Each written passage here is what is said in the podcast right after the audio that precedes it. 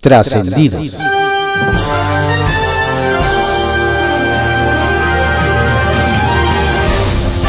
Continuamos con la audiosíntesis informativa de Adriano Ojeda Román, correspondiente a hoy, jueves 23 de junio de 2022. Demos lectura a algunos trascendidos que se publican en periódicos de circulación nacional. Templo Mayor, por Fray Bartolomé, que se publica en el periódico Reforma. Aunque suene paradójico, el mega apagón en el sureste arroja luz sobre la realidad de la CFE no tiene capacidad para atender la demanda que existe en aquella región. A los expertos en el sistema eléctrico nacional les suena muy poco creíble la explicación oficial. Qué raro, de que el accidente de un solo trabajador no identificado provocó que tronaran seis líneas de alta tensión. Es increíble que además de la desgracia personal del técnico se le pretenda responsabilizar de la falta de equipo, mantenimiento e incumplimiento de protocolos en la CFE. Si actualmente a Manuel Bartlett se le cae el sistema porque voló la mosca, se ve difícil que la 4T pueda garantizar el abasto eléctrico a la docena de parques industriales que quiere crear en el sureste. Han de pensar que la luz se da en los árboles. Contrario a lo que quiere aparentar Alejandro Moreno, los expresidentes del PRI siguen presionando para tratar de rescatar a su partido. Esta semana le entregarán una carta a Alito para exigirle que convoque anticipadamente al proceso para relevarlo. En la misiva le dejan nuevamente claro, por si alguien tenía dudas, que no están dispuestos a aceptar que pretenda prorrogar su mandato. El campechano ha intentado mitigar la presión recurriendo a su arma secreta. Se trata ni más ni menos que de Augusto Gómez Villanueva, quien a sus 92 años de edad anda buscando citas para sentarse con los exdirigentes a fin de convocarlos a la tan sobada unidad tricolor. Claro, antes le receta un largo monólogo histórico sobre los conflictos en el PRI, ya antes en el PRM, ya antes en el PNR, y así hasta llegar al inicio de los tiempos priistas. Su gestión, cuentan quienes lo han escuchado, ha tenido poco éxito. Por cierto, que en la pasada reunión de Alejandro Moreno con los exdirigentes del Prismo tuvo un encontronazo con Pedro Joaquín Codwell. En un desplante, Alito les dijo que gracias a él varios integrantes del gabinete de Enrique Peña Nieto no están en la cárcel, pues aseguró haber intercedido ante el gobierno para evitarlo. Y lo dijo lanzando su indirecta hacia el Quintana Roense. Este le reviró molesto, diciéndole que no tenía cola que le pisen y que mucho menos necesitaba que lo defendieran. Hace ya tres años los expertos advirtieron que la refinería de Dos Bocas costaría 16 mil millones de dólares. AMLO dijo que solo costaría 8 mil millones. Los expertos se equivocaron. En realidad costará 18 mil millones de dólares. El complot de la realidad con la aritmética salió con otros datos. Bajo reserva que se publica en el periódico El Universal. El negocio redondo del Partido Verde. Los influencers que hicieron campaña para el Partido Verde Ecologista de México no libraron las sanciones por violar la veda electoral en 2021. Deberán pagar hasta 133 mil pesos en multas por promover al partido en periodo prohibido en sus historias de Instagram. No solo ellos, sino que el partido encabezado por Karen Castrejón también deberá pagar una multa de 118 millones de pesos por esta conducta reiterada. Sin embargo, nos hacen ver que el negocio para el Partido Verde sigue siendo muy rentable, pues con una inversión de menos de 120 millones de pesos para pagar sanciones, recibe prerrogativas por 395 millones es decir, un negocio de unos 275 millones de pesos con una utilidad de más de 100%. ¿Conoce usted algún negocio más redondo que violar la ley electoral? el principal obstáculo de Xochitl Gálvez. Nos hacen ver que la idea de la senadora panista Xochitl Gálvez de ser jefa de gobierno de la Ciudad de México no es nueva, pues desde hace años ha dicho que tiene los méritos y la capacidad para ocupar el cargo, y de cara a la elección de 2024 más de una vez se ha autodestapado. Sin embargo, nos dicen, el principal obstáculo al que se enfrenta doña Xochitl no es Morena, sino la nomenclatura panista, pues ella no cuenta con el respaldo del grupo que actualmente dirige al partido. La ex jefa delegacional en Miguel Hidalgo nos aseguran sabe que ella no es la candidata de la dirigencia de su partido, por lo que la estrategia a seguir es conseguir el apoyo de la militancia de la ciudad y de algunas figuras del panismo. No se ve fácil la ruta. Nuevo doctorado para el rector Graue. Nos comentan que en los próximos días el rector de la Universidad Nacional Autónoma de México, Enrique Graue Weichers, recibirá el título de doctor honoris causa por la Universidad Nacional de Córdoba, Argentina. El grado, nos explican, le será conferido a don Enrique por las aportaciones que la institución argentina considera que ha hecho el rector de la UNAM a la educación superior latinoamericana y a su respeto y defensa de la autonomía universitaria en fechas recientes.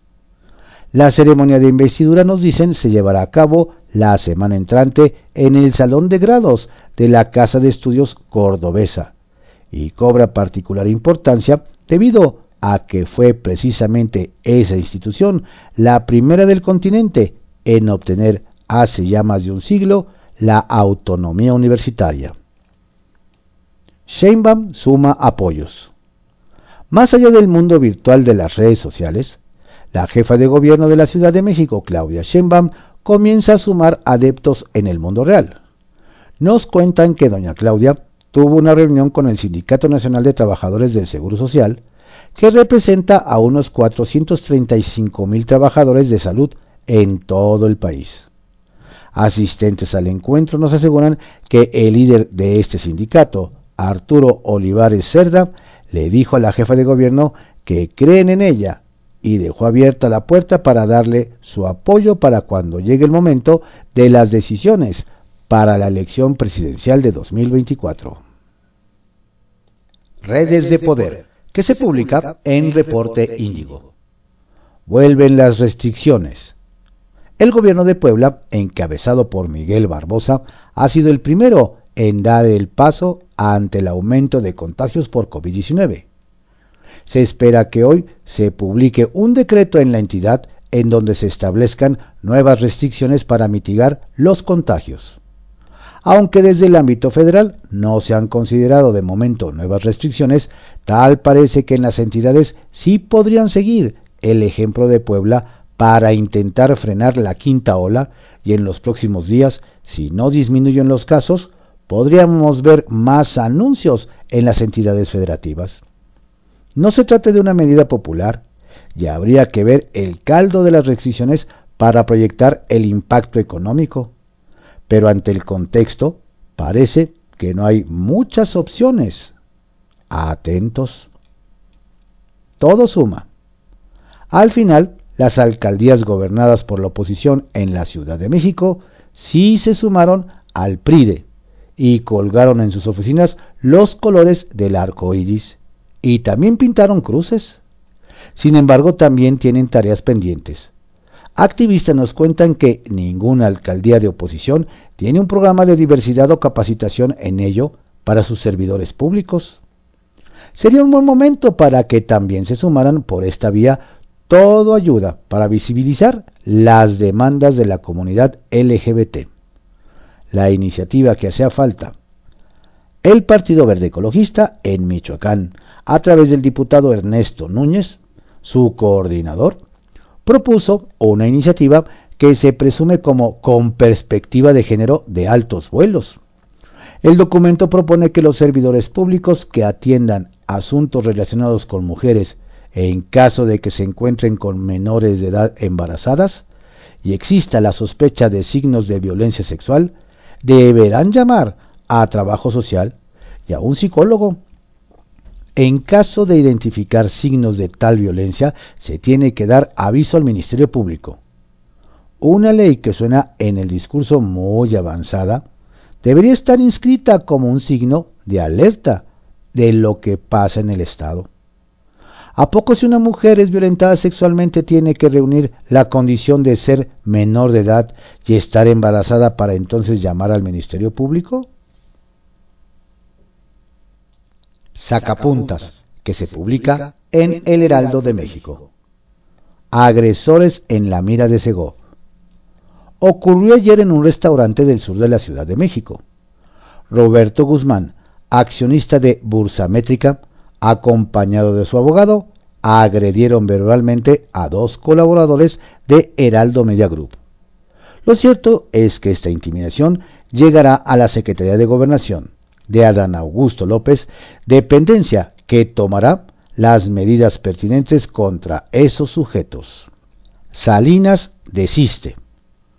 La noticia financiera la dio el empresario Ricardo Salinas Pliego, metió reversa a su intención de comprar Banamex, porque prefiero invertir en mis clientes de Banco Azteca y competirle y ganarle a quien compre el problema ese.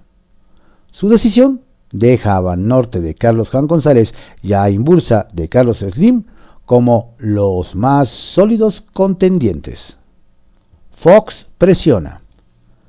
Hasta el expresidente Vicente Fox se sumó a la presión para que Movimiento Ciudadano de Dante Delgado se integre a Va por México rumbo a la presidencial de 2024. El exmandatario incluso señaló al emesista alcalde de Monterrey, Luis Donaldo Colosio Riojas, como un posible candidato. Pero nos dicen que MC seguirá negándose a ir con esa coalición. Inteligencia militar. Nos hacen saber que la efectividad en la localización de los cuerpos de los dos jesuitas y el guía de turistas asesinados en Cerocawi tiene que ver con el operativo implementado por la Sedena de Luis Crescencio Sandoval. Su misión era precisamente encontrar a las víctimas, además de apoyar en la búsqueda del asesino, lo cual podría darse en breve. Le dolió la balconeada Resulta que la bancada del PAN en el Congreso de Nuevo León trae una iniciativa para aplicar al gobernador Samuel García una revocación de mandato. Así es, el método que tanto criticó su dirigencia nacional cuando legisló y puso en marcha la 4T. Se nota que caló al líder de los diputados panistas, Carlos de la Fuente, que ventilaran sus propiedades en Cancún. Trascendió que se publica en el periódico Milenio. Trascendió que un grupo de ex senadores de Morena, entre ellos algunos que hoy son gobernadores o funcionarios federales, como la tlaxcalteca Lorena Cuellar o el director del Seguro Social Zoé Robledo Aburto, figura en el bando que apoya las aspiraciones presidenciales del secretario de Gobernación Adán Augusto López Hernández la matraca de Sergio Gutiérrez Luna desde San Lázaro a favor del tabasqueño, como puede verse, tiene desde ya eco más allá del poder legislativo. Trascendió que el panista Gabriel Cuadri salió ayer envalentonado a reafirmar que buscará la candidatura presidencial 2024, después de que el Tribunal Electoral le confirmó que sí incurrió en violencia política de género contra la diputada transexual Salma Luébano pero dejó a salvo su derecho a competir por cargos de elección. El ex candidato a la Grande se declaró, sin embargo, víctima de censura y anunció que impugnará la resolución de los magistrados ante la Comisión Interamericana de Derechos Humanos. Trascendió que si hace algunos años el Papa Francisco quiso enmendar su explosiva frase de que Argentina se está mexicanizando, aludiendo a la violencia del narcotráfico, esta vez será difícil matizar su expresión de tantos asesinatos en México durante un mensaje de condena a los homicidios de los sacerdotes Javier Campos y Joaquín César Mora. La trama en la Sierra Tarahumara se complica, Por cierto, no solo porque hay dos personas desaparecidas todavía, sino porque todo, dice la Fiscalía, se derivó de un partido de béisbol, como usted lo lee. Trascendió que en Puebla se perfilaron tres planteamientos sobre el camino de la transparencia a 20 años de su arranque como política en México.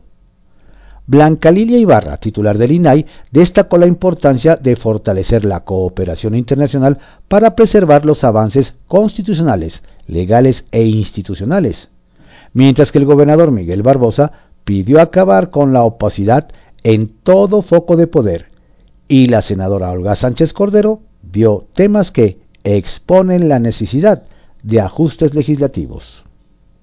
Confidencial, que se publica en el periódico El Financiero. Alfaro y las calenturas personales. Vaya que le picaron la cresta al primer gobernaranja de Jalisco.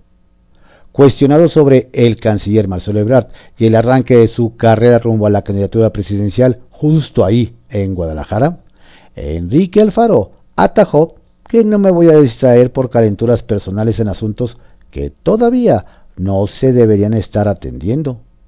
Tengo una enorme responsabilidad. De paso, el también suspirante rumbo a 2024 calificó como preocupante que funcionarios federales de primer nivel estén de gira por el país en eventos de autopromoción en lugar de atender sus obligaciones. Más amigos de Monreal en la oposición. La liberación de su secretario técnico José Manuel del Río le trajo más amigos de la oposición al senador de Morena Ricardo Monreal. El líder nacional del PRI, Alejandro Moreno, le dijo, qué bueno que la justicia por fin le dio la razón a Del Río Virgen, colaborador de mi gran amigo Ricardo Monreal. Es vergonzoso que este gobierno utilice instituciones judiciales para venganzas personales.